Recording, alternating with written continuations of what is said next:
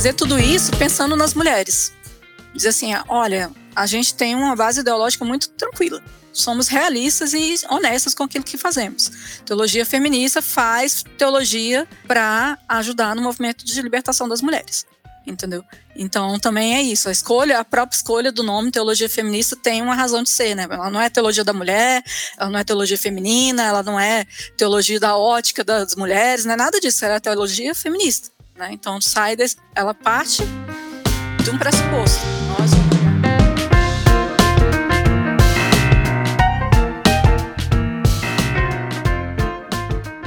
Fala comigo, tudo bem? Eu sou Felipe Gibran. Esse é o RPCast, o podcast do Reino em Pessoa.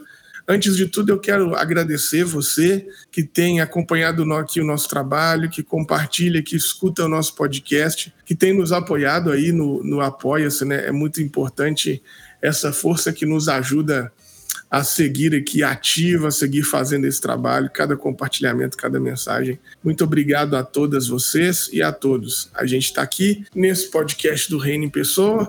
O reino de Deus é um reino de amigos, então estou sempre acompanhado deles. Seja muito bem-vindo, meu querido Walter Pinheiro. Fala pessoal, um privilégio estar mais uma tarde com vocês. Hoje o papo vai ser bem legal porque nós vamos ter uma biblista aí falando, alguém que é especialista nessa área que eu gosto muito privilégio. Tamo junto, ela também está sempre aqui, Dona Pamela Campos. Fala comigo, gente. Hoje é um dia, né, muito especial, porque além de biblista, é uma mulher biblista para mim, isso é maravilhoso. É um espaço que a gente quer que cada vez seja repleto de mulheres e a Carol tá representando muito bem. A gente vai ver mais ou menos o trabalho dela e vai ser bem legal. É, espero que vocês gostem e interajam com a gente no chat. Qualquer pergunta, a gente está aberto. É só vocês colocarem os comentários e a gente fala aqui com ela sem problemas. Exatamente. A gente tem um privilégio de ter a Carol Bezerra aqui, que é teóloga, é feminista, é pós-doutora em teologia bíblica feminista e mestra também em ciência da religião. Estou aqui apresentando você, falando um monte de coisa a seu respeito, Carol, mas nada melhor do que você mesma dizer quem é a Carol, né? Quem é você? Seja muito bem-vinda desde já. Te agradeço aí pela oportunidade, esse privilégio de bater um papo com a gente. Seja bem-vinda. Obrigada, gente. Boa tarde ou boa noite para quem assistir depois, ou bom dia, não sei, né? Então, eu sou mesmo teóloga, eu sou teóloga de origem batista, né? Eu me formei no Seminário Teológico Batista do Sul, que fica no Rio. Enfim, e aí eu depois, na sequência, eu fui fazer mestrado e doutorado na PUC Goiás, então eu fiz mestrado e doutorado em Ciências da Religião, com a orientação da professora Ivone Richterheimer, na área de Bíblia e feminismo, né? Então a gente fez uma, eu fiz uma leitura feminista do Evangelho de Marcos na minha tese. E eu também sou formada em engenharia, né? Isso foi, eu tenho a vida prévia à teologia, digamos assim. Eu comecei na teologia com mais de 30 anos já, então assim, é, antes eu era engenheira, fiz então todo o curso de engenharia, né? E depois eu trabalhei por oito anos como engenheira lá em Brasília, eu sou de Brasília. E daí eu fui para o Rio, fiz teologia, voltei para Brasília e aí fiz mestrado doutorado lá na PUC Goiás e depois fiquei, vim, me mudei aqui para Curitiba, onde mora o meu companheiro. E a gente depois, eu fui fazer pós-doutorado na Faculdade Zeste. E aí eu fui depois contratada lá como professora de Novo Testamento, né? E também no programa de Gênero e Religião lá da Faculdade Zeste. Então esse é o percurso. Boa. Mas engenharia é muito parecido com teologia, né? Então a gente queria saber aí como é que você deu esse salto. Se você foi para teologia por conta da igreja, qual que foi essa sua motivação de começar no curso de exatas e fazer uma carreira acadêmica e pessoal totalmente diferente depois? É que, assim, é um histórico desde a infância, né? Digamos assim. É. Eu penso que eu sempre fui boa na. Eu não tinha área ruim, entendeu? Então, digamos assim, ah, eu era boa em biologia, eu era boa em matemática, eu era boa em química, eu era boa em português, em história, em sociologia. Aí era difícil escolher uma área que parecia que tudo era legal, né? A área que menos me atraía, assim, era biologia. Então, aí eu comecei a fazer economia. Mas eu não gostei do curso, assim, eu achei muito tecnicista, assim, sabe?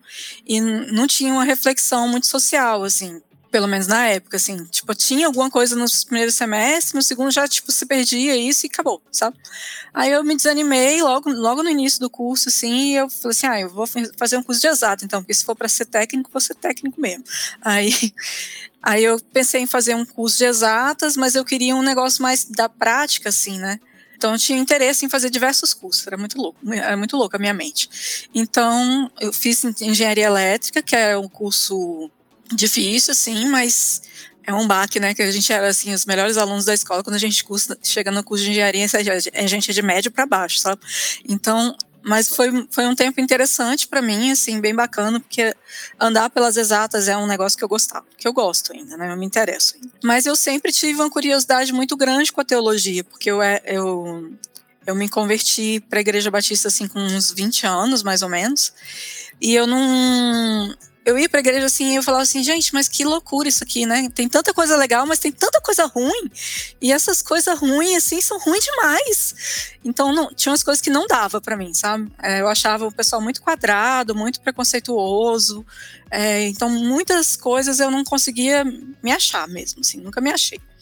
E eu, ficava na igreja, assim, e a minha comunidade era bem bacana e tal, mas sempre tinha um negócio muito conservador, assim, que não fazia minha cabeça, porque a minha família é meio libertária, assim, sabe? Então, aqui, e a gente tem uma formação muito humanista lá na minha família, né? Então, tem gente de todas as áreas, mas sempre foi uma família de esquerda, sempre foi uma família que sei lá, trabalhou com educação popular, trabalhou com comunidade eclesial de base, sabe? Então tem umas histórias assim bem é, com economia solidária, umas histórias bem diferentes assim. É, mas aí eu tinha então esse conflito lá dentro. E eu falei, ah, eu vou resolver isso não é aqui vai ser lá na teologia. Eu resolvi fazer teologia.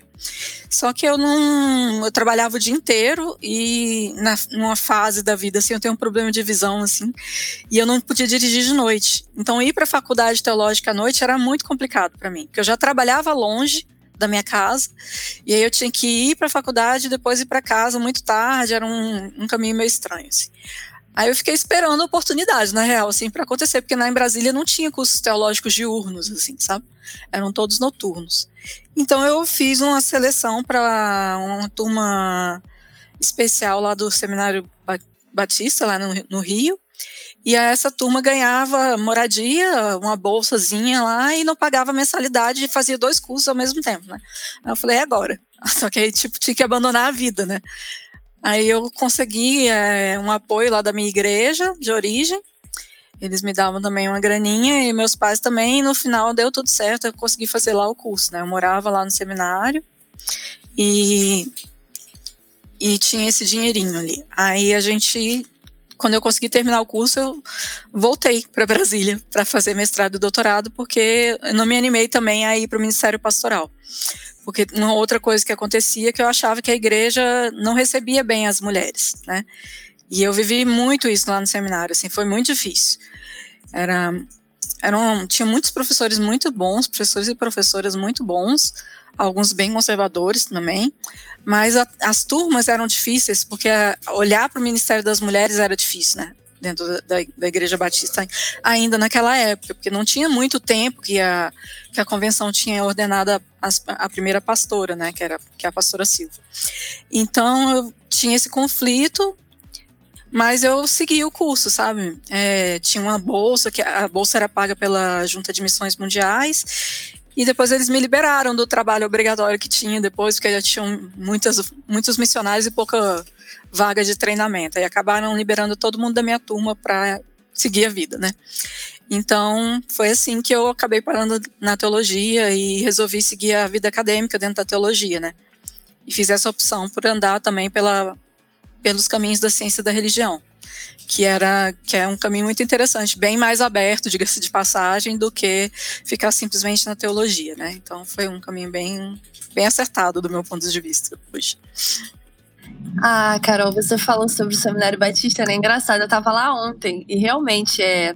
Um salve até pro Valtaí, que é um amor de pessoa, que é o diretor lá e tal. Mas eu queria saber, assim, como é que foi ter que lidar é, com essa questão, porque a gente sabe que a Bíblia tem uma leitura mais vinculada a essa percepção de que a mulher não participa e tal. Então eu queria que você explicasse pra gente o que, que é o patriarcado e como é que a gente faz uma leitura feminista, então, da Bíblia, nesse sentido. Como é que foi esse processo de você conseguir fazer isso dentro do Seminário Batista, inclusive? Eu devo isso a muitas, muitos fatores, né? Antes de eu entrar nas definições de patriarcado, assim. Primeiro é essa história que eu falei da minha família, né? Que sempre teve muitas mulheres muito fortes também. E depois a própria experiência religiosa, né? Que ela não, se, não é vinculada apenas à igreja, né? Então, a sua experiência religiosa, a experiência também é, de leitura, de outros encontros, né? E eu acho que outros encontros moldaram muito, muito essa minha coisa da experiência religiosa. É, apesar de frequentar uma igreja batista bem tradicional, assim, né? Tem isso. Mas, de fato, assim, entrar no seminário me, me colocou em contato, meio por engano até, com várias teólogas, né? Então, eu li lá no seminário a, a própria Ivone, né? Eu li Elza Tames, li algumas figuras, Nancy Cardoso e tal. Uh, depois eu tive aula com a professora Lília Mariano, e ela fez uma disciplina de gênero, teologia de gênero, que não foi muito teve vários problemas, assim, porque a turma era muito conservadora, mas ela não queria nem falar de feminismo, ela queria falar de masculinidades, entendeu? Então, é, mesmo assim, foi muito difícil, né?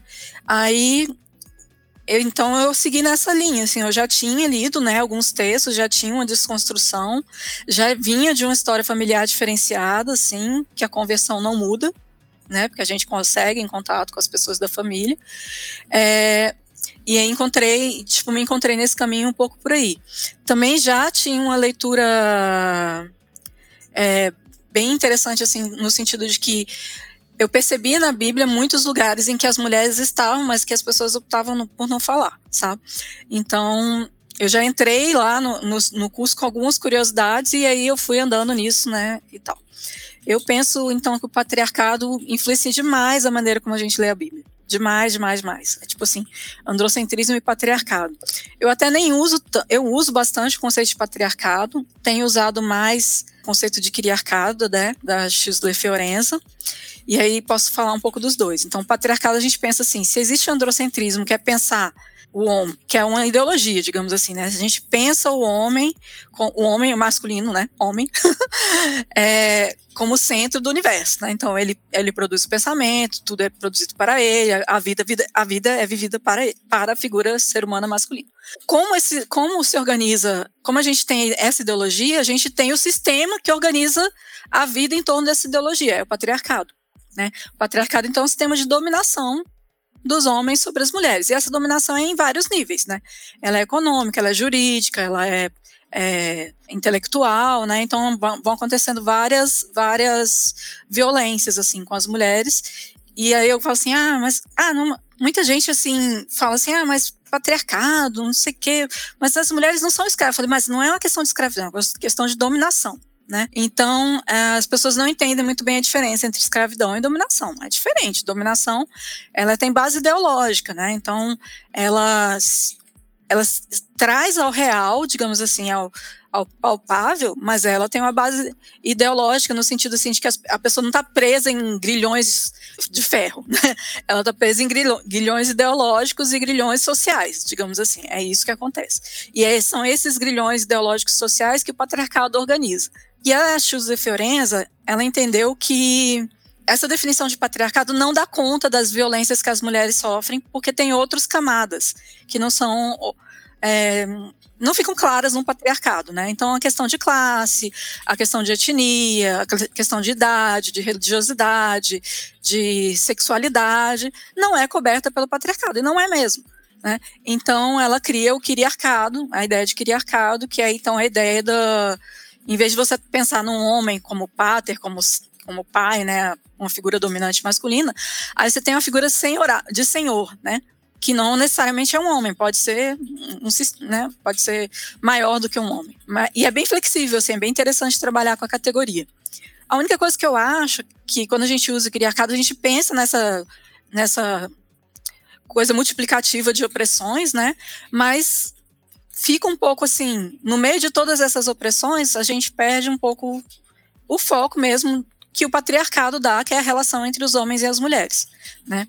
E que nenhuma feminista hoje desconsidere, mesmo que não use o, o, o conceito de patriarcado da Schussler Fiorenza.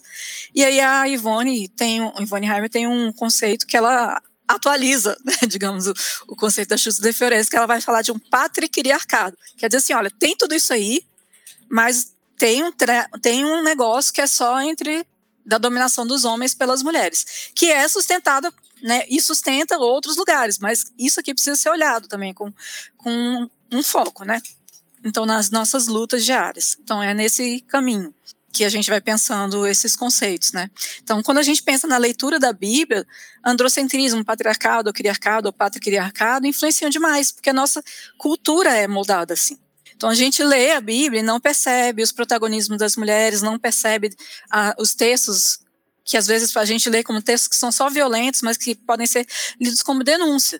Então, você ter uma noção de que a gente lê a Bíblia patriarcal, de forma patriarcal, pode mudar a forma que você lê a Bíblia. Por exemplo, um texto que é super difícil, que ninguém fala muito neles nas igrejas, é o texto do estupro de Tamar, né? Então, a gente tem uma mulher sendo estuprada na Bíblia. E e esse texto é uma violência, mas ninguém gosta de falar nele. Quando você lê a, a Bíblia de modo patriarcal, você só acha ruim que o texto está lá. Né? Mas quando você tira esse óculos patriarcal, você começa a olhar para o texto como uma espécie de denúncia de, de um formato de violência. Assim, muitas engrenagens do sistema patriarcal estão descritas ali naquele texto. Né? Então a gente tem é, esse pacto dos homens funcionando, né? Então tem um, um, homem que quer uma mulher, mas não pode porque é irmã. Daí tem um outro homem que ajuda, né? Que faz um conluio. Daí ele pede um negócio pro pai, o pai não desconfia, né? Que tem um monte de servo para servir aquele cara lá na doença dele, mas tem que ser aquela mulher. Tem essa coisa. Então, tem a violência que a mulher sofre em casa, tem a denúncia que ela mesma faz e é silenciada. Então, várias engrenagens da, do sistema patriarcal, né? Eles elas são expostas nesse texto. E a gente simplesmente passa por ele como se ele fosse assim um simples texto estranho que está lá na Bíblia e ninguém sabe explicar por quê. Por quê? Porque o nosso olhar é patriarcal. E assim acontece com as outras, com outros protagonismos, não só denúncias, mas outros pro protagonismos de mulheres, né? Então, os silenciamentos que o texto bíblico faz silenciamento sobre as mulheres, sim, porque ele é composto numa sociedade patriarcal, mas a gente silencia o que não foi silenciado ainda, entendeu? Então, a leitura patriarcal da Bíblia atinge a gente nesse lugar. Quando a gente lê, a gente não percebe determinadas coisas porque a gente está lendo com, uma, com um óculos cultural patriarcal, né? Então a gente menospreza a presença das mulheres, a gente traduz, as traduções são feitas também de modo patriarcal, então a gente traduz diaconia por serviço doméstico quando é das mulheres, entende, né? Serviço doméstico quando se trata das mulheres e entende ministério quando é homem né? E é a mesma palavra. Então, tem muitos lugares assim que a gente pode trabalhar. A gente pode trabalhar, é, por exemplo, pensa no grupo de discípulos de Jesus, não nos doze, um grupo de discípulos maior. Tem lá, quando os evangelhos tratam dos doze, eles são bem específicos, falam os doze, não sei o que, não sei o que. E aí, quando tratam de um grupo que não é os doze, fala os discípulos. E aí todo mundo acha que só tem homem. Por quê?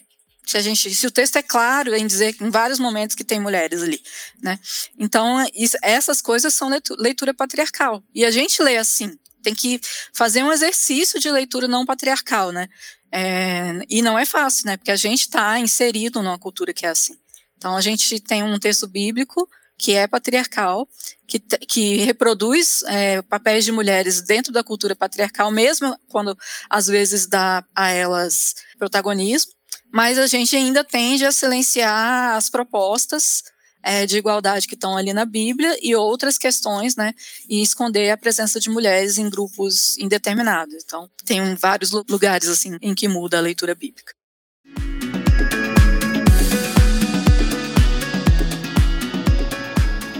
Para você que curte esse nosso trabalho, tá sempre acompanhando o que a gente faz aqui no Reino Pessoa, que gosta desse conteúdo que Walter, Pamela e eu estamos sempre fazendo, quero te pedir, seja generoso conosco. Apoie o nosso projeto, seja um mantenedor, seja uma mantenedora. Você pode fazer isso de maneira eventual através do nosso Pix, que é 30 690 482 0001 10. Agora, se você quer colaborar de maneira continuada, e aí às vezes você esquece de fazer e tal, vai lá no www.apoia.se barra ORP e se cadastra que você consegue ajudar a gente de maneira continuada, sem precisar de ter aquele corre de ficar lembrando todo mês, aquela coisa toda. É muito importante ter vocês aqui nos apoiando, muito importante ter vocês aqui colaborando conosco, porque é a forma de manter esse projeto vivo. Então a gente conta com você e a gente espera que de repente você possa ser um colaborador, possa ser um mantenedor, uma mantenedora desse nosso projeto.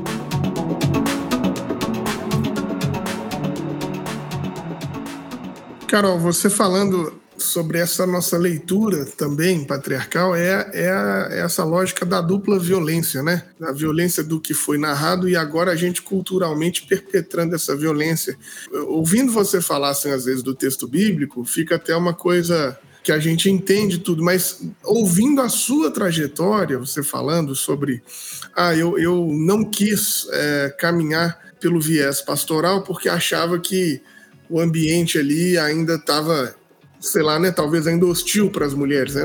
É, talvez você poderia falar isso melhor para a gente, mas a ideia que eu tenho é, é de que como esse é, patriarcalismo segue firme, forte dentro dos nossos ambientes, mudando ainda, inclusive, as decisões, as escolhas de vocês, quer dizer, é, não sei se, se isso era a sua verve, assim, se era a sua vocação, porque, como você mesmo disse, desde a escola você já não tinha dificuldade em, em matéria nenhuma, né? quando você estava falando isso, de você só tive inveja, na verdade. Mas então talvez a pesquisa era o seu lugar natural mesmo. Mas eu digo assim, até talvez o espaço do pastoreio, né, não sei se você pensa assim, gostaria de te ouvir, é, lhe foi cerceado talvez por essa por essa cultura machista. Talvez se, se o espaço não fosse tão hostil, você estaria nesse espaço também, não só como uma pesquisadora? Hum, eu não sei te responder muito bem isso, assim. É, vou falar o seguinte: eu acho que a estrutura da igreja ela é uma estrutura patriarcal. E mesmo que tenha mulheres na liderança e façam uma liderança diferenciada porque são mulheres, elas estão presas numa estrutura que é patriarcal e que tem um negócio de domínio e poder, que tem. A gente, isso é indiscutível, sabe? Por mais para frente para frente que seja um pastor ou uma pastora, ela, eles estão dentro de um modelo de liderança que não é exatamente comunitário, eles têm um poder essas pessoas têm um poder. Então, é um tipo de influência e construção cultural das cultural eclesiológica das igrejas assim que eu não gosto.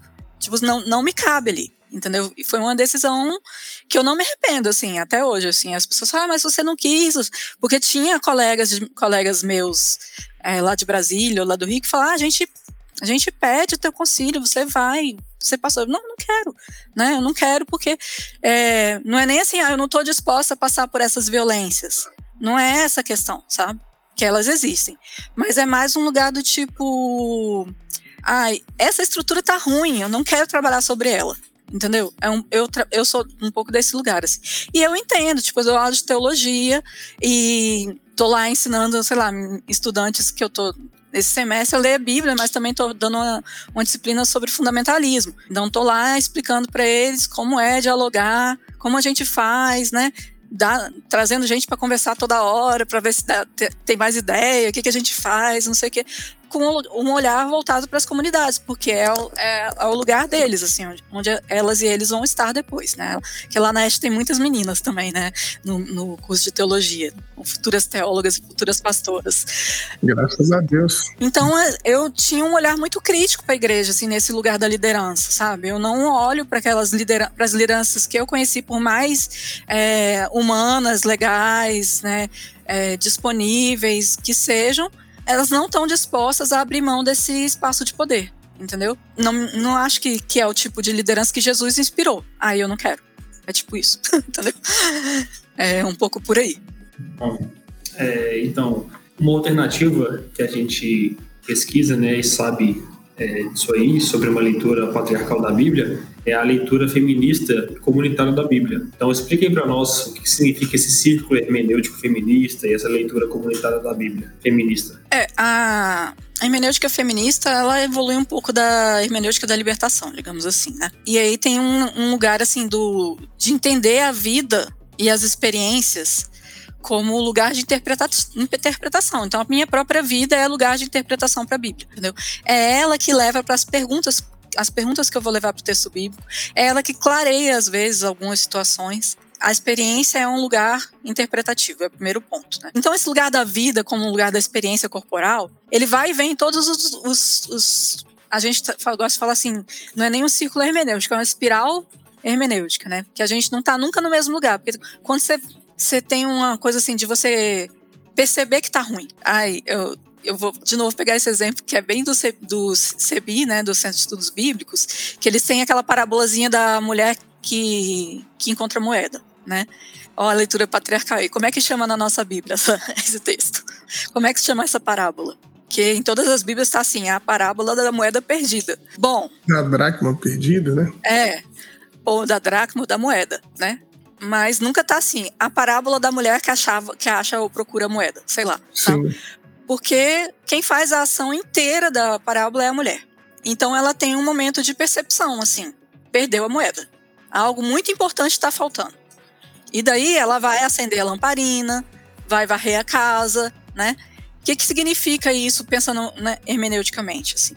Olhar para a situação, ter consciência da perda, né? Consciência do que falta, e entrar no texto com coisas que iluminam o caminho, né? Com novos olhares, com perguntas diferenciadas, mas também com método, né? Então ela vai varrer a casa, aí ela vai encontrar, sei lá, terra, coisa que está né, coisa que tá cobrindo outras coisas, né? Papel que caiu no chão, não sei o que, vai varrer, vai limpar, vai tirar. As coisas vão aparecendo aí vai desencrustar aquele negócio ali que tá ruim há muito tempo, sempre foi assim e agora tá amofado. Aí ela vai limpar, né? Então, tipo, pensa, pensa na hermenêutica feminista nisso daí. E aí, quando ela acha, e ela acha, ela celebra, chama as pessoas e celebra. Né? Então tem um lance assim de tipo a gente perceber na vida e na vida não só na minha experiência, mas na experiência comunitária também, né? Nos círculos de mulheres ou na vivência é, de, de, movimentos populares ou, ou, igrejas, né, ou grupos, mas é, perceber da, desse, nesse diálogo também o texto bíblico. Então tem o perceber a falta, tem o método, né? Tem que denunciar os problemas de leitura androcêntrica, a escrita androcêntrica, né? Dizer assim, por que, que as mulheres do Antigo Testamento têm aquele negócio da maternidade toda hora? É uma estrutura androcêntrica. Elas são lá, às vezes elas são protagonistas, mas elas são submetidas a uma estrutura social que é androcêntrica. Pensar nisso, pensar nisso né, para a realidade hoje, né? Então vai fazendo esse vai e volta da vida, sabe? Que a gente suspeita, sente a faltas, tem se conscientiza, desconstrói um negócio ali que a gente achou estava ruim, constrói de novo outra coisa, né? Então são muitas etapas da hermenêutica feminista, mas eu dizia que o, que o ponto principal é a tal da suspeita e desse, dessa noção de desconstrução e reconstrução, do tipo, eu suspeito que tá ruim, tem um negócio aqui incomodando, eu vou me perguntar e eu vou atrás. E aí você encontra um edifício que tá ruído, derruba ele, vamos construir um negócio novo. Aí constrói uma nova leitura, novos mitos, novos símbolos, novas imagens, né, inspiradoras, ou que denunciam, né, pode ser denúncia também. Mas é sempre um lugar assim de vamos recuperar, é, assim, tem o lugar da denúncia, da recuperação e da construção, digamos assim, né? Tipo, vou denunciar o que está ruim, o que está androcêntrico, que seja na escrita, seja na leitura, eu vou desconstruir alguma coisa, construir uma coisa nova, né? E e, e, pensar nesses novos lugares inspirativos que também, essa, também tem um ponto de celebração, né? Então tem, assim, são muitas etapas, digamos assim, mas alguns pontos são importantes. Eu penso que esse, esse início da suspeita, da conscientização e esse final que também leva para a celebração, né? Porque a teologia não é por nada, ela também leva para uma celebração da vida né, também é um lugar de, é, tipo assim, como resultado da construção, né, digamos assim, tem uma celebração a, respeito disso, uma nova vida, uma coisa diferenciada que brotou dali. Então, eu penso que a hermenêutica feminista tem isso, assim, de, de fazer tudo isso pensando nas mulheres. Dizer assim, olha, a gente tem uma base ideológica muito tranquila. Somos realistas e honestas com aquilo que fazemos. Teologia feminista faz teologia para ajudar no movimento de libertação das mulheres entendeu? Então também é isso, a escolha, a própria escolha do nome teologia feminista tem uma razão de ser, né? Ela não é teologia da mulher, ela não é teologia feminina, ela não é teologia da ótica das mulheres, não é nada disso, ela é teologia feminista, né? Então sai desse, ela parte de um pressuposto. Nós vamos olhar para toda a construção teológica, e não é só a Bíblia, né? Porque a teologia, eu falo assim, teologia feminista não é só Bíblia, ela também não é só sistemática, ela também não é só pra, ela é toda a teologia, né? E fazer esse caminho de novas construções, novos mitos, novos né, símbolos, novas é, liturgias para chegar num lugar assim de defesa mesmo da vida das mulheres, né? Então é um ponto de honestidade, eu falo, enquanto as outras teologias se dizem neutras, não são nada honestas, porque neutra não tem nenhuma, né? Mas essa, esse lugar da teologia feminista é dessa honestidade, de dizer, olha, o que a gente faz é isso.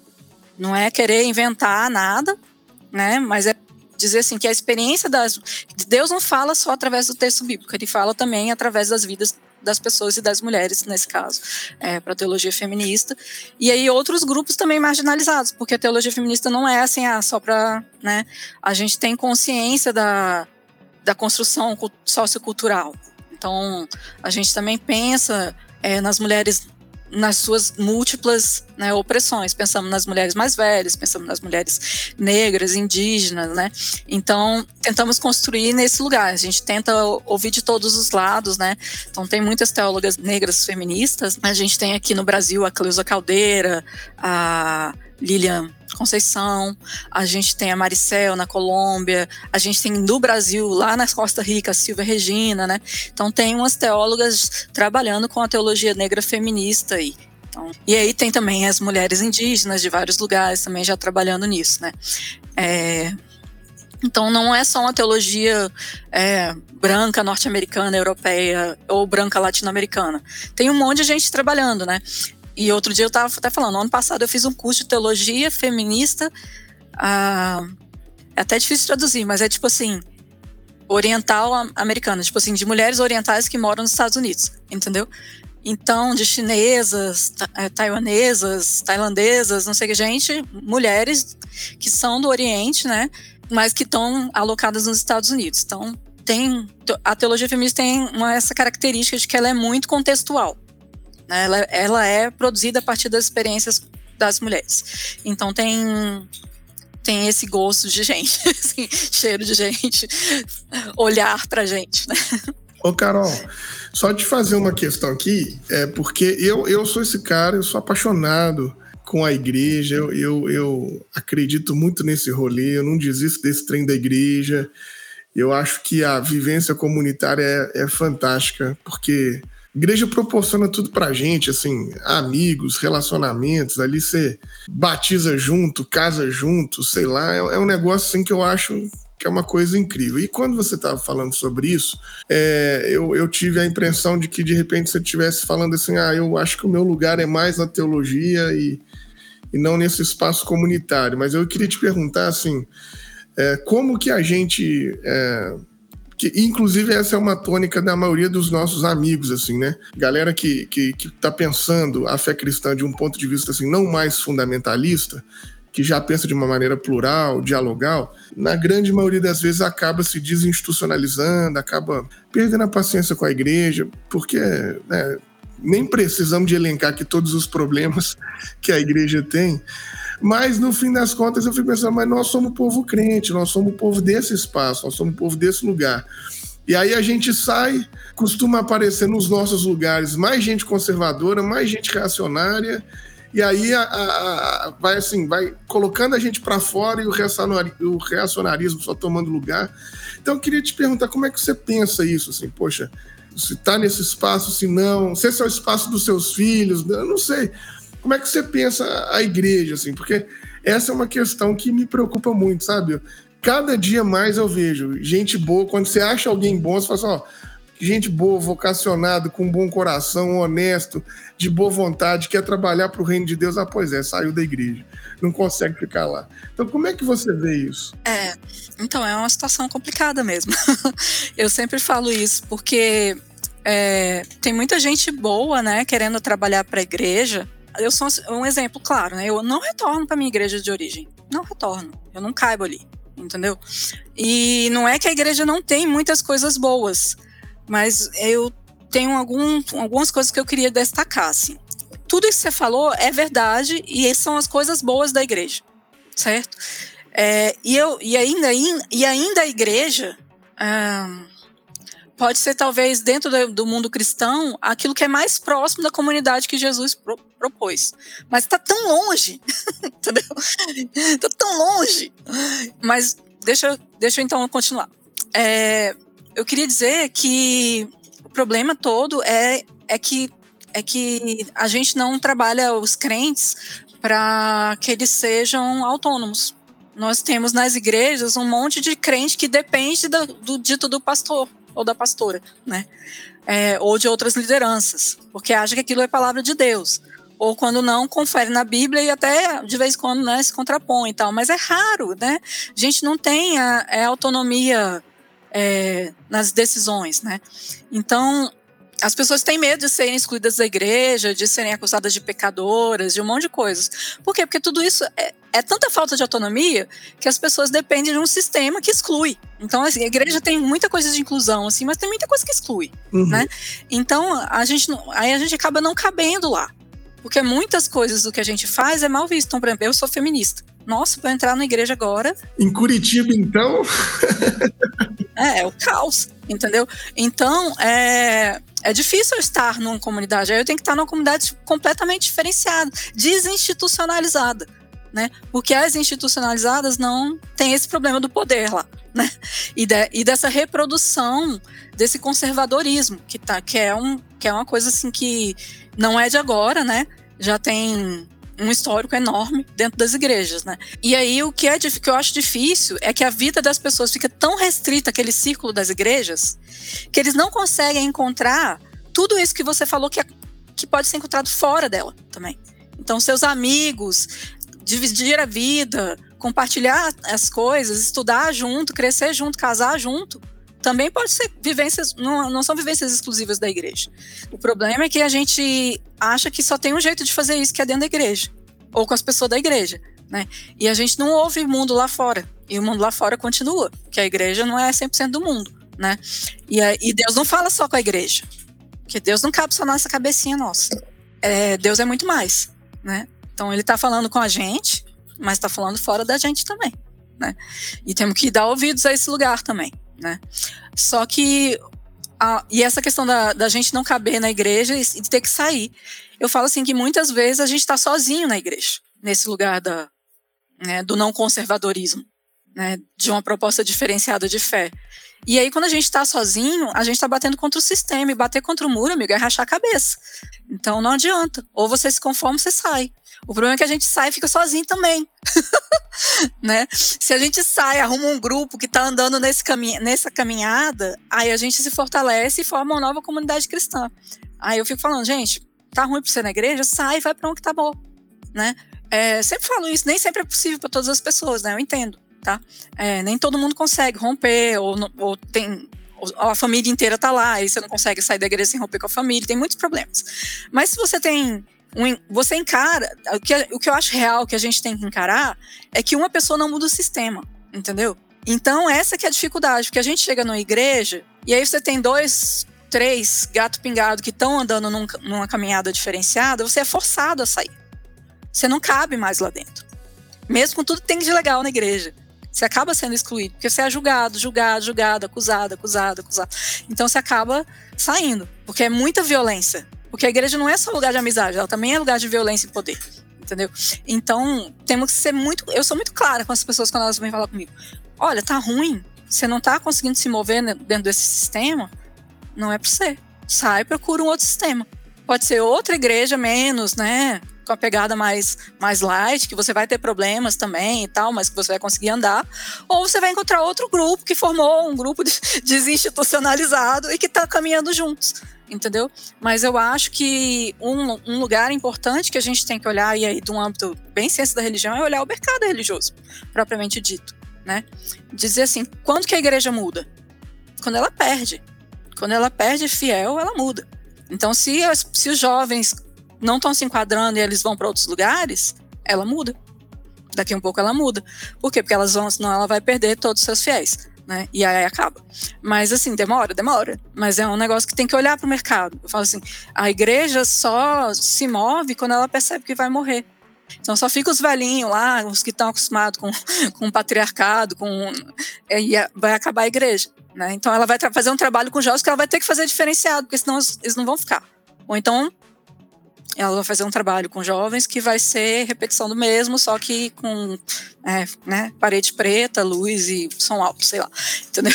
É, tem um pouco isso também. Né? Então tem que olhar as linguagens e o que está sendo proposto, mas é, é muito difícil lidar porque são muitos aspectos, né? Então, quando eu, exemplo, quando eu falo de fundamentalismo, o tanto de aspecto que é envolvido é impossível de cobrir em pouco tempo, né? De falar sobre isso, mas essa coisa do, do neoconservadorismo criar um novo regime de verdade e usar de diversas linguagens traz muita gente para a igreja. Mas é um regime de verdade alienado, as pessoas não têm autonomia, acham que tem, mas não tem. Né?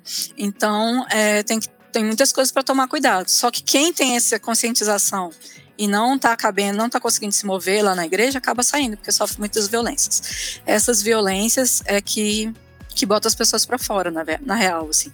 Não é, não é tanto assim a briga com a instituição, mas é que ela sofre uma violência hoje. Aí daqui uns tempos ela sofre de novo essa ou outra, pior, e vai aumentando, né? Porque você não vai. É difícil se conformar, né? Então acaba que isso, você se sente colocado para fora. Porque uma hora você vai fazer alguma coisa, ninguém vive naquela caixinha, né? Sempre falo, ninguém vive naquela caixinha que as igrejas colocam, né? Elas fingem que vivem, as pessoas fingem que vivem, né? Uma hora ela sai da caixinha e, e isso, ela não consegue lidar com isso, ela acaba tendo que sair da igreja, porque a, a, violência é muito grande. Então é pastor que quer decidir por você, que dá um, um aconselhamento diferenciado, estranho, ou que silencia, né? Ou que corta suas ações na igreja, acontece pra caramba. E, ou então diz assim, não, mas fica aqui, filha, porque você é muito importante para mudar a igreja, só que você nunca vai conseguir mudar. Então esse discurso de, ah, você vai mudar a igreja, eu acho muito surreal, assim. Tipo, fica aí que vai mudar, né? É complicado demais. Porque você acaba se violentando, se silenciando, não muda nada, porque você está batendo a cabeça contra o muro, né? E rachando o coco. Eu falo assim, então vamos dar a volta no muro, para ver o que, que acontece. A gente acha um rachadinho ali onde a gente enfia um negócio para rachar mais, né? Mas é difícil, né? É, encontrar esse lugar dentro da instituição. Porque a parede fica rebocadinha, a gente não acha direito isso.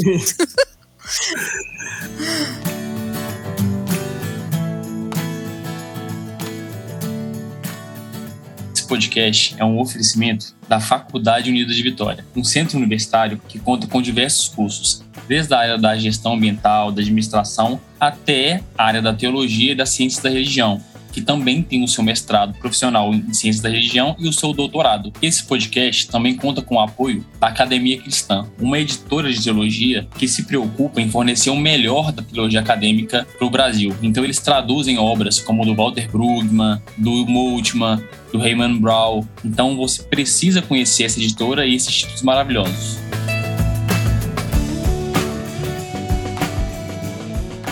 Carol, eu acho que também tem um fato que muita gente desconsidera, é que dentro dessa resistência institucional existem corpos que estão mais vulneráveis, né? Então, assim, eu acredito que quem fica no discurso de não, fica na igreja, vamos mudar, é uma pessoa que tem um espaço para patinar dentro dessa instituição, que, por exemplo, uma mulher não vai ter, que um LGBT não vai ter porque não tem nem espaço para ser considerado dentro do ministério, né? Enfim, uma série de coisas. É, mas voltando às nossas perguntas, é, sobre essa suspeita que você estava falando né, na leitura bíblica, que serve para a gente poder é, enxergar essas brechas dentro da leitura bíblica, uma figura muito controversa é o Paulo, né? As cartas paulinas estão aí, elas são usadas ora para poder justificar a participação feminina, ora também para silenciar as mulheres. Como é que a gente faz uma leitura disso? Como é que a gente aproveita esse texto? Texto, é, o que, que ele estava dizendo, é isso mesmo? É, é esse tipo de silenciamento que Paulo defende ou não? É, eu vou voltar, andar para trás um pouco nessa tua pergunta, tá? É o olhar que a gente tem para o texto bíblico. Começa aí. Porque temos que olhar para o texto bíblico. Eu, as pessoas falam assim: ah, mas quando você fala determinadas coisas, bota em questionamento o nosso dogma da, da, né, da a Bíblia é a palavra de Deus. A questão é que a Bíblia tem a palavra de Deus através da experiência religiosa das pessoas, né? Então, e essas experiências religiosas, de todas as pessoas, inclusive das, das pessoas que escreveram o texto bíblico, elas são localizadas, porque não existe experiência não localizada. As experiências são localizadas socioculturalmente. Né? Então, se ele tava, se as pessoas ali estavam vivendo num, num, ambiente patriarcal, é essa experiência religiosa do ambiente patriarcal que está na Bíblia. Significa que é essa a vontade de Deus? Então, é uma, entendeu? É esse olhar. Então, quando a gente lê o texto bíblico, e aí é o problema do fundamentalismo de novo, né? É, quando a gente lê o texto bíblico e diz que tem que seguir ao pé da letra tudo que está lá, isso é bem difícil, né? Porque daí a gente vai ter que acostumar com Deus que manda jogar as cabeças dos bebês nas pedras, entendeu? Porque tem lá Salmo que fala isso, para jogar os bebês, na, né? As, esmagar as cabeças das crianças nas pedras dos inimigos, as crianças dos inimigos na pedra. E aí, ou então um Deus que diz que não é para matar, mas que manda guerrear e matar as pessoas, entendeu? Então, entender que o texto bíblico tem contradição, porque um é um espaço de tempo enorme. Né? E dois, porque todas essas experiências nesse longo espaço de tempo são é, experiências é, situadas, né? digamos que tem contexto. Nesse sentido, quando a gente lê, por exemplo, esse texto paulino de Coríntios, que manda as mulheres calar a boca, meu, esse texto é super complicado, porque quando você pega ele do, do ponto de vista exegético mesmo, ele é um problema. Porque a gente tem variante que ele não está naquele lugar, a gente tem variante que ele está no cantinho do, do texto, assim, entendeu? E aí, hoje as teólogas feministas não. Tipo, tem gente que ainda tem medo de dizer, mas eu não tenho mais medo de dizer. Aquele texto ali foi inserção posterior, né? Então, é. Só que é a droga, porque ele está no nosso texto oficial, tá lá desde sempre, né? E a gente tem que ficar usando esse texto, que nem é de Paulo, para as mulheres. E se tem um texto lá mandando as mulheres calar a boca é porque elas falavam. Né? Então, assim, é, é recuperar talvez um pouco de, tipo assim, quando a gente lê essa carta paulina, pensar nisso que eu falei antes, mas pensar que a gente só tem um pedaço da comunicação. Isso falando das cartas paulinas mesmo, né? Porque eu não quero falar das cartas deuteropaulina. Então, Efésios, Colossenses está lá. Mas Colossenses, Efésios, Timóteo, né? Tito, não, não é de Paulo. Né?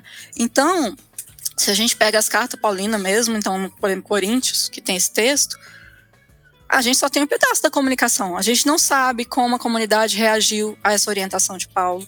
Só, só Paulo falava em nome de Deus, a comunidade não falava? A gente não tem resposta. Né?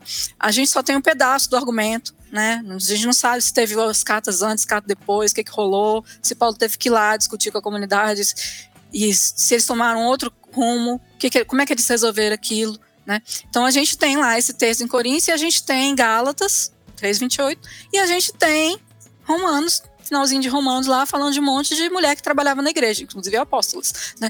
Então, como é que a gente faz para que esse, todos esses textos sejam lidos em conjunto. Outra coisa que eu falo, a gente não pode selecionar textos separadamente. Toda vez que alguém me fala esse texto, eu falo, ah, diante de Deus não existe homem nem mulher, não, não, não, não. Como é que você explica que na igreja tem diferença entre homens e mulheres? né? Então, é, assim, ó, não pode olhar os textos como se os outros não existissem, né? Outra coisa, os textos precisam ter contexto contexto histórico social, mas também contexto literário. Estão lá no meio de outros textos, né? Não podem ser considerados como normas sozinhos. Tem os outros lá para compensar, né? Para dialogar. Então precisamos também olhar um pouco para esse lugar. Mas não, eles não é o único texto violento, né, com as mulheres. Então tem textos que não são colocados lá depois que são violentos, né? Texto do Novo Testamento. E o que, que mostra isso? De Gênesis a Apocalipse, digamos assim, a gente percebe que não é que não é consenso esse negócio do silenciamento e do protagonismo das mulheres. Então, a gente tem um protagonismo forte das mulheres nos evangelhos, a gente tem cartas que falam do protagonismo de mulheres e a gente tem cartas silenciando as mulheres. Né? Então, a disputa é, de poder religioso, ela existe desde sempre. No campo cristão e judaico-cristão, tá no texto bíblico, a gente percebe claramente que não é, né, não tem um texto só. Sempre a gente vai ter também textos libertadores e textos opressores para as mulheres, estão uma disputa ali no próprio texto bíblico. E temos que lidar com isso, porque isso é o texto bíblico. Olhar com, com esse cuidado, né? de tipo contextualizar, pensar no que é revelação, no que é ser palavra de Deus, como isso está colocado e que limites isso tem, né, para nossa interpretação bíblica e não isolar os textos, pensar os textos de acordo com o que a gente quer que eles sejam, né? Então, é, isso é muito típico do fundamentalismo, né? Olhar para um texto e dizer assim, ó, a palavra de Deus é isso aqui, como se os outros textos estivessem lá para dizer outra coisa, né? Então, pensar esses textos fora de contexto é bem complicado. Mas é o que as pessoas fazem nas igrejas também. O Reino em Pessoa conta com o patrocínio da editora Recriar e da editora Saber Criativo. A editora Recriar tem um vasto conteúdo antifundamentalista e ajuda muito a gente na nossa pesquisa dos podcasts. Já a editora Saber Criativo tem os melhores conteúdos de teologia latino-americana. Dá um confere no site.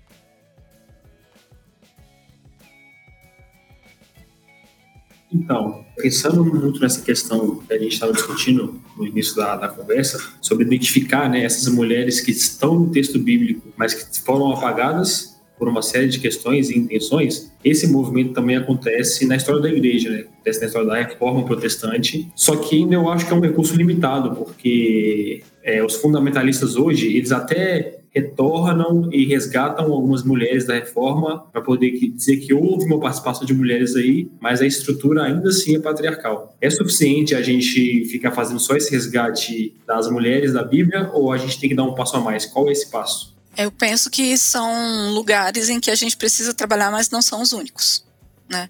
Porque um, um, um lugar importante da gente trabalhar isso aí é a tal da conscientização.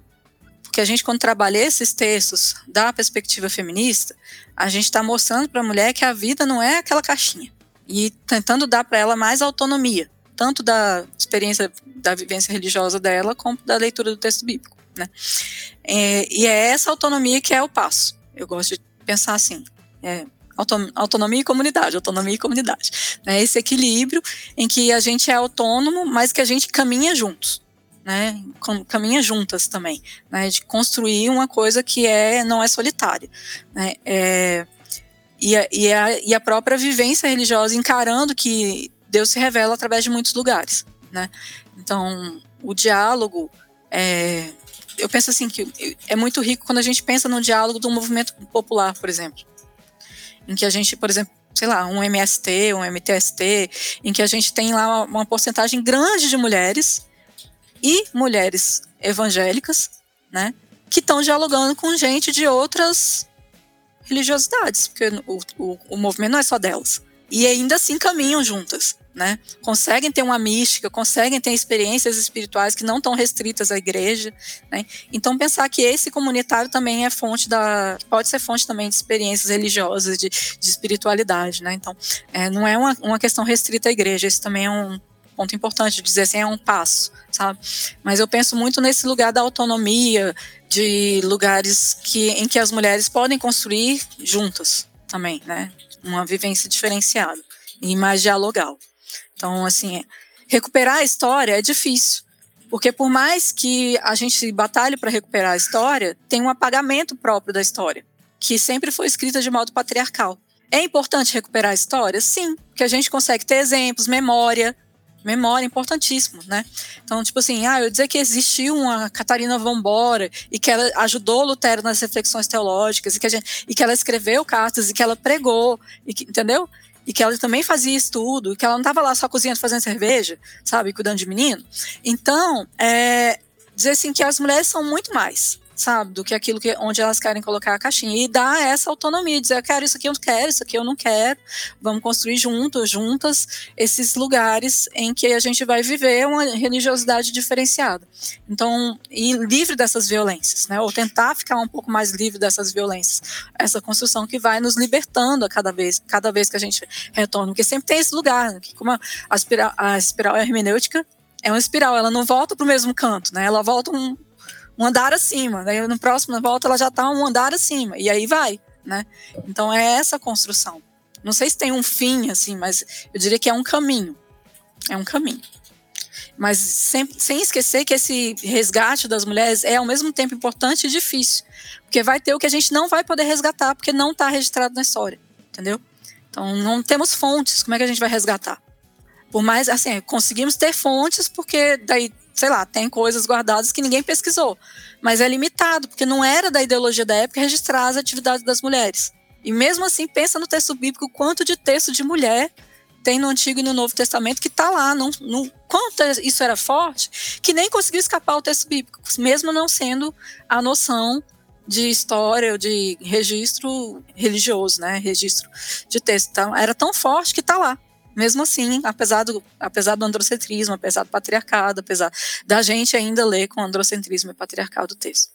É, eu acho que isso que você está falando é muito potente, viu, Carol? Porque é, na minha cabeça é isso. Fizeram de tudo para tirar as mulheres, mas elas eram tão fortes que não conseguiram apagar a Maria de Madalena, é, de Magdala, a Priscila, a Suzana, enfim. Eu acho que, que, que a gente às vezes vai ter que fazer esse trabalho que você está fazendo aí, né? Que é quase um trabalho assim é, é, de pinça mesmo ali de restauração da coisa devagarzinho, para a gente ir percebendo que por detrás dessa força de, de, de, destruição mesmo do feminino, né, essas mulheres estão ali fortes, presentes, e quanto que isso é importante para a nossa construção de mundo, porque não dá para a gente pensar em reino de Deus num lugar onde a gente não tem um mínimo né, de, de justiça de gênero. Então, acho que é, que é fantástico ouvir você nesse sentido. Nós estamos caminhando para o final. E eu gostaria muito de, ouvir você falando um pouco sobre essa história que eu acho bonita pra caramba, é, principalmente porque essa sua perspectiva né, de, de biblista, assim. Então eu queria te ouvir um pouquinho falando sobre o, encontro de Jesus com aquela mulher ali, Ciro Fenícia, porque eu gosto de ouvir, eu tenho um monte de ideias, mas eu queria ouvir as suas, e na minha cabeça eu tenho assim, não sei o que, que você pensa, por, por gentileza, viu, professora? Se eu estiver falando bobagem, me corrija. Mas eu acho que todas as vezes, eu lendo os evangelhos, que Jesus encontra com uma mulher, o ministério dele, a vocação dele dá um salto, assim, dá uma amplitude absurda. Parece que é, as mulheres chegam para abrir para ele um, uma nova fase do jogo, sabe? Porque ele tá vindo, ele encontra com uma mulher um negócio bum, história. Ele tá vindo enquanto. E eu acho que com a Ciro Fenícia foi mais ou menos desse jeito. Então eu queria te ouvir, como é que você percebe o encontro da mulher Ciro Fenícia, como, como que você faz isso? Antes só de eu pegar esse texto, eu queria só falar uma coisa ainda da questão anterior. uma, uma etapa importante da gente na hermenêutica feminista é a tal da imaginação criativa. Né? É dizer assim, olha, eu não consigo recuperar tudo, mas eu quero pensar como era entendeu? Não sei como era, mas eu quero pensar como era. Eu quero criar como era. Como era. Aí eu vou criar um filme, um livro, uma poesia, uma música, uma vivência. Como era? Né? Como podia ser se fosse justo? Né? Como, como seria? Né? Então, sei lá, eu tenho uma série que ela nem tá no Netflix mais, mas eu adoro indicar ela, porque às vezes vocês acham em outros cantos, né? E pode assistir, que é a Tenda Vermelha. Aquilo ali é pura imaginação criativa, gente, porque não tem nada daquilo ali no texto bíblico, entendeu? Mas elas pensaram uns negócios assim, olha, o texto foi lido assim e a gente quer ler de outro jeito, quer imaginar de outro jeito, vamos imaginar. Isso deu uma, dá uma força para as mulheres, entendeu? Não, e, e, só uma coisa, Carol, eu acho que talvez isso é o, que, é o que faz mais sentido a gente falar, que é a palavra de Deus, que é, que é aquela palavra sendo pensada a partir dos nossos olhos. Eu acho que, que isso é fantástico, né? É, a gente inventar mesmo. É como diria o, o Schwantz, né? O Adilson Schwantz falava muito disso. Inventa. Milton Schwantz. Milton, desculpa. É. Adilson foi meu professor, Adilson Schultz. o Milton Schwantz. Então acho que é isso. A gente tem que ter essa capacidade de inventar, né? É. E esse texto da Ciro Fenícia é bem isso que você falou, né? Jesus, é, eu penso nele assim: acabou. Chegou meu tempo de ir para Jerusalém. Jesus estava lá cansadinho, meio por aqui, assim, das pessoas, né, que estavam lá, né, multidão e tal, não sei o quê. E aí ele vai, pensa no texto de Marcos, né, porque o de Mateus já é um pouquinho mais diferenciado, mas também tem um pouco isso. Ele resolve sair para outro canto, para esfriar a cabeça. Ele chega lá nesse lugar, que aí ele só, só consegue ter calma em outro lugar, precisa sair da terra dele, né, não sei o quê. Ele vai para outro canto. Chega lá, nem lá ele consegue ficar só. Que vem uma mulher que não foi convidada e entra na casa para pedir para ele fazer um exorcismo à distância. Então, e esse texto tem um negócio bem bacana. Jesus não para ele, é, você sente no texto assim que chegou o ápice do ministério dele ali, e ele dali ia para Jerusalém. Antes de ir para Jerusalém, ele faz um retiro, como ele às vezes faz. Se você for ler no texto anteriormente, de vez em quando ele para, né? No começo ele para, vai para o deserto, ora, não sei o que, daí ele ah, vai para a montanha, ora, não sei o que, daí ali, ele, né? Então, Jesus queria fazer isso. E no, no, no, quando acaba esse texto, no ponto seguinte, Jesus resolve fazer outra coisa. que é dar uma caminhada por fora, assim, do, na Galileia, né? Tipo, vou dar um rolé ali no, nesse pedaço que não é judeu aqui. Então ele vai, é, a mulher entra ali e ela pede. E ele diz que não, né? Isso é muito estranho, porque não é o não é o papel normal de Jesus. Que, apesar que em Marcos tem, né, aquele, aquele texto do homem, do homem rico lá, né, do jovem rico também, Jesus é meio, sai daqui, né? Tipo, faz aí o que você sabe que tem que fazer e me deixa paz, tipo isso. Mas nesse texto aí, ele diz que não, né? E aí você fica, pô, Jesus já curou a mulher no momento do texto, que estava com febre. Já que é uma febre meio estranha, até quase um demônio, né? Do jeito que ele cura da febre. Aí ele cura a mulher impura lá, né? Com fluxo de sangue, pega na menina morta. Tem um monte de coisa estranha que Jesus já fez. E ele já curou um um estrangeiro endemoniado. Ele já fez um exorcismo de um endemoniado estrangeiro, que não era judeu. Então você fica com a pergunta: por que ele está dizendo não? Que raiva que eu fico com Jesus. Vocês não ficam, não, porque quando eu li, quando eu li aquele texto, eu falei assim: ah, Jesus, não. Esse não é o meu Jesus, né? Esse não é o meu. Mas isso tem uma função muito importante no texto, né? O texto é muito importante. Porque justamente Jesus é estranho ali, Jesus diz não. Ele não diz não em lugar nenhum no texto. Né? Ele só diz não ali. Então, é... e aí eu acho bacana, porque é, especialmente nesse texto de Marcos, é, a mulher rebate Jesus e o que, que ela faz com essa imagem? Vocês já pararam para pensar no movimento LGBT? Que, especialmente nos gays, assim, eles, eles são chamados de viado. E é uma ofensa. Mas não vira. Dentro do movimento, chamar o outro de viado não é ofensa. É quase um negócio identitário. Eles transformaram a significação do viado. Né? Então, assim, é quase o que a, é a mesma coisa que a mulher faz. Ela é xingada de cachorro. E ela vira e diz assim: não, mas os cachorros também ganham. e eu vou ganhar, entendeu? Então ela vira a imagem de exclusão numa imagem de inclusão. Ela transforma uma imagem que era tipo, você não serve para, ó, eu também sirvo. E você não precisa mudar nada aí para eu servir. Eu sirvo e acabou. Entendeu? Tipo, né?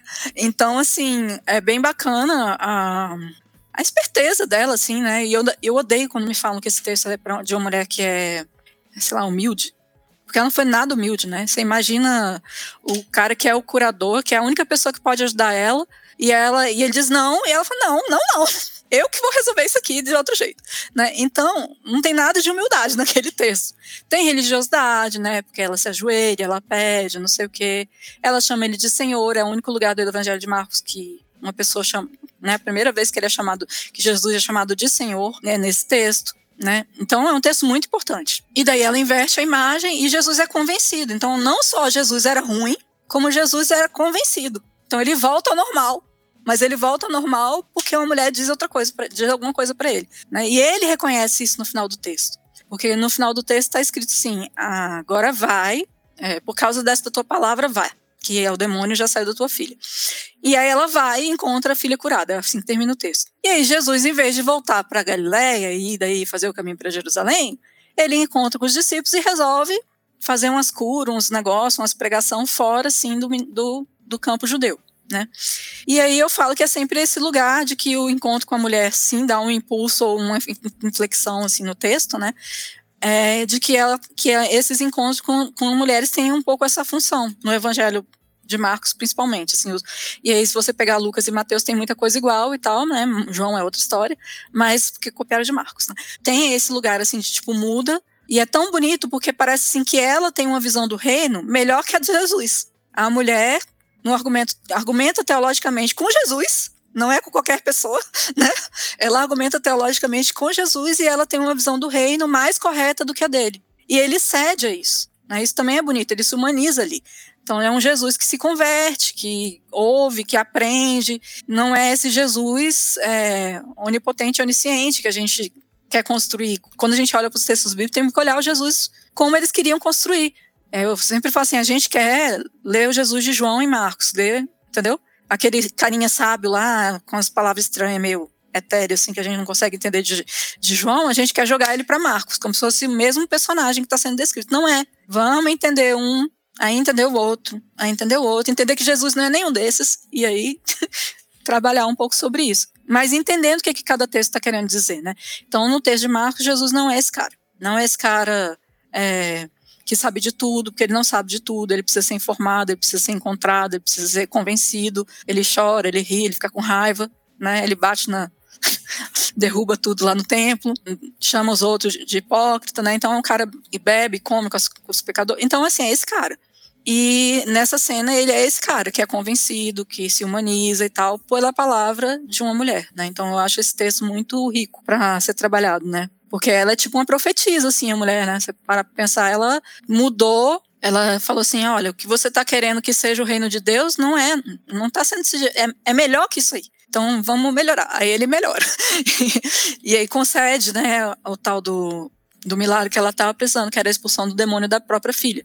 E aí tem uma, a gente pode olhar esse texto de muitos aspectos, né? Pensar assim na, na doença, nessa expulsão de demônio que libera ela desse rótulo da, do mal, né? Então a mulher que podia tá, ter um rótulo de que ela está ligada ao mal, porque está com a família endemoniada que não cura de jeito nenhum e que aí a partir dali ela se liberta desse rótulo, então ela volta para poder voltar para um seio comunitário, que provavelmente ela não pertencia mais a um seio comunitário, né?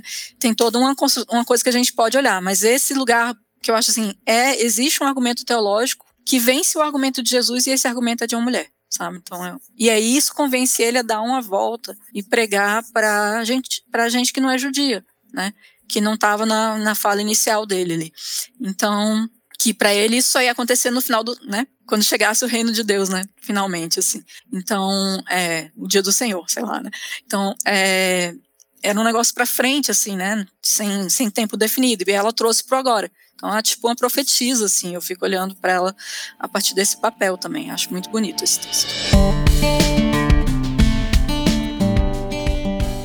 Ah, coisa boa demais. A sua escolha de Marcos não é por pensar na tradição de ser o texto de Marta, não, né? Ou, ou, ou talvez é, ou não. Foi só. De Marta? É, não, não né? Só, só mesmo por, por gostar da redação do Marcos mesmo, né? É, eu escolhi porque eu acho ele, eu acho ele um, um evangelho menosprezado.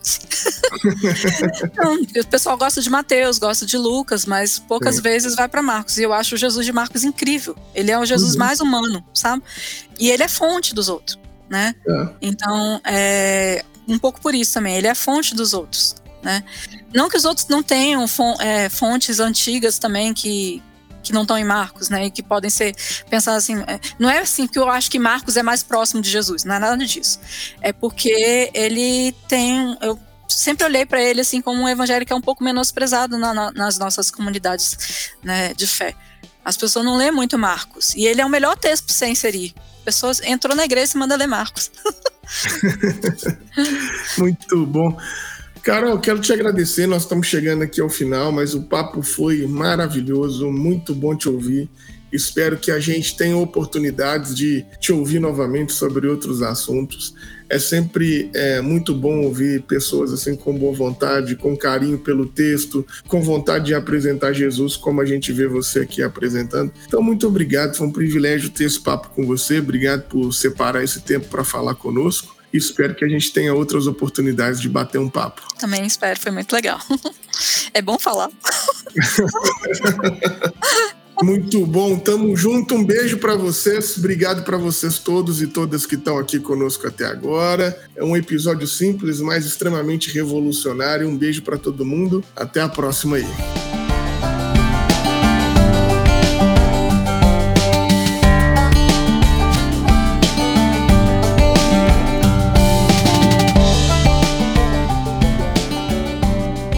Esse podcast foi editado por Felipe Bulbarelli.